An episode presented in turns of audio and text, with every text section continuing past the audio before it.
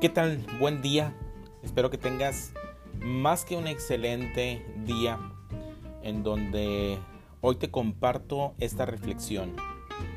Muy pocos de nosotros disfrutamos plenamente de algo.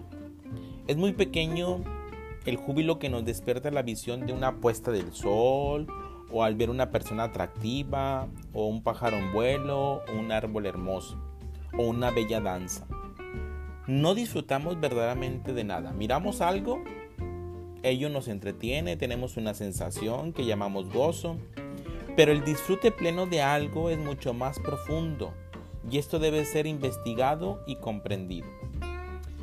A medida que envejecemos, aunque queremos disfrutar de las cosas, lo mejor ya nos ha abandonado. Deseamos deleitarnos con otra clase de sensaciones, de pasiones, de poder, de posición. Aunque sean superficiales, estas son las cosas normales que la vida no son para ser condenadas ni justificadas, sino que debemos comprenderlas y darles su exacto lugar. Si uno las condena por carentes de valor, por sensuales, estúpidas o poco espirituales, destruye todo el proceso del vivir. Para conocer el júbilo, uno debe ir mucho más allá a lo profundo el júbilo no es mera sensación, requiere un refinamiento extraordinario de la mente, pero no el refinamiento del yo, que acumula más y más para sí mismo.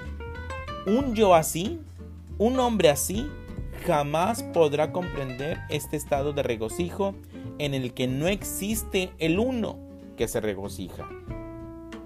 Tenemos que comprender esta cosa extraordinaria de lo contrario la, vida se vuelve muy trivial, muy superficial, muy mezquina. Nacer, aprender unas cosas, unas cuantas cosas, sufrir, engendrar hijos, asumir responsabilidades, ganar dinero, tener un poco de entretenimiento intelectual y después morir. Pero aquí lo que surge es la pregunta, ¿qué le causa júbilo a usted?